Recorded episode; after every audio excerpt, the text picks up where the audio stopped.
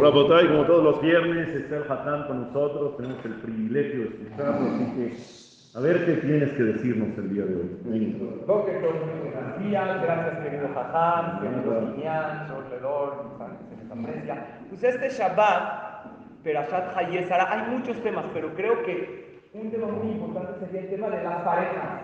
Hubo muchas parejas de, de, decir, ¿no? Adán y Jabá, Abraham pero nunca la Torah nos cuenta cómo se conocieron, qué vio, qué buscó en ella o en él para casarse. Aquí la Torah nos cuenta con lujo de detalle que Abraham Avinu quería buscar una esposa para Isaac.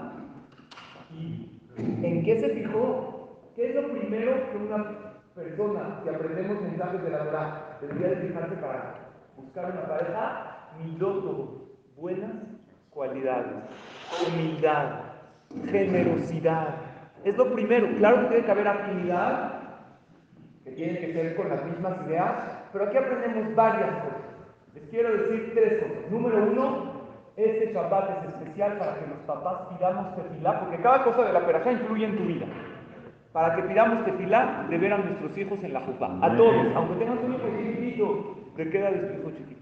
Diez meses. Diez meses estuvimos juntos en el Brit, Jajam. También por ellos, Jajamín dicen, desde que nacen hay que pedirle a hacer que los llevamos en la jupá con, buenas, con buenas parejas que ponen eh, casas, manden a Israel. Entonces, este Shabbat, la mujer que pida en sus velas, el hombre que pida en sus tefilot, eso es número uno. Número dos, cuando ya llegan a la edad de Shilujim, los papás, ¿debemos involucrarnos o no? Escuchen cuál es la frase. Involucrarse sí, pero no decidir por ellos.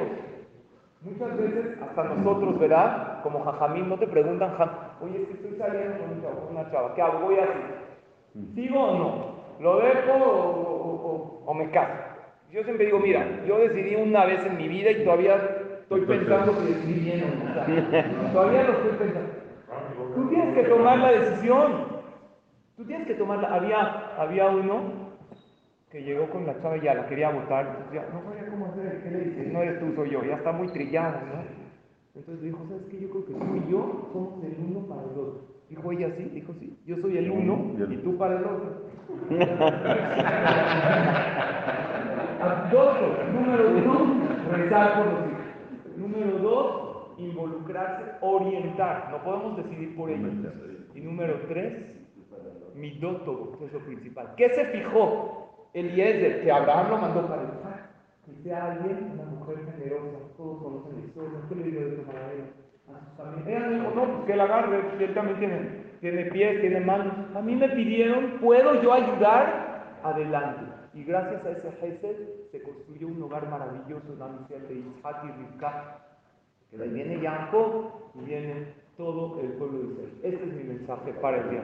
No, buenísimo mensaje, nada más recalcar, Jajam, que estas son las cosas que uno tiene que hacer. Ese es el ishtadlut, el esfuerzo que uno tiene que hacer para encontrar a su pareja ideal. Pero que entendamos y que sepamos que al final de cuentas quien decide quién es la persona que te va a acompañar toda la vida en este trayecto de vida es Akadosh Baruch Así está escrito, que desde el momento que la persona que una mujer está embarazada, Akadosh Baruch desde el cielo, ya dice, va Ploni de Ploni. La hija de fulano de tal que van a nacer en unos años, ya es para este fulano de tal que está en el vientre de su madre.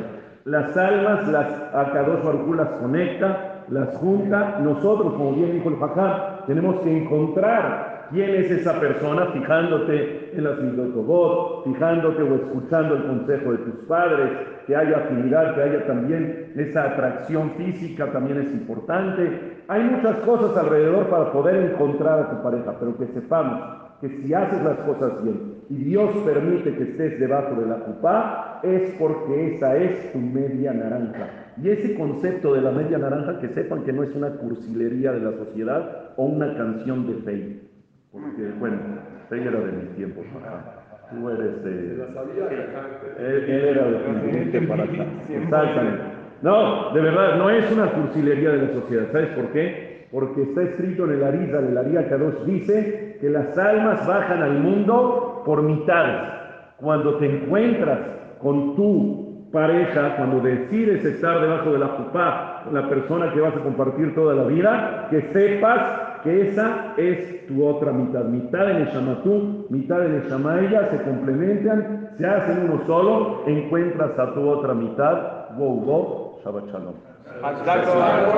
Reciba la atención.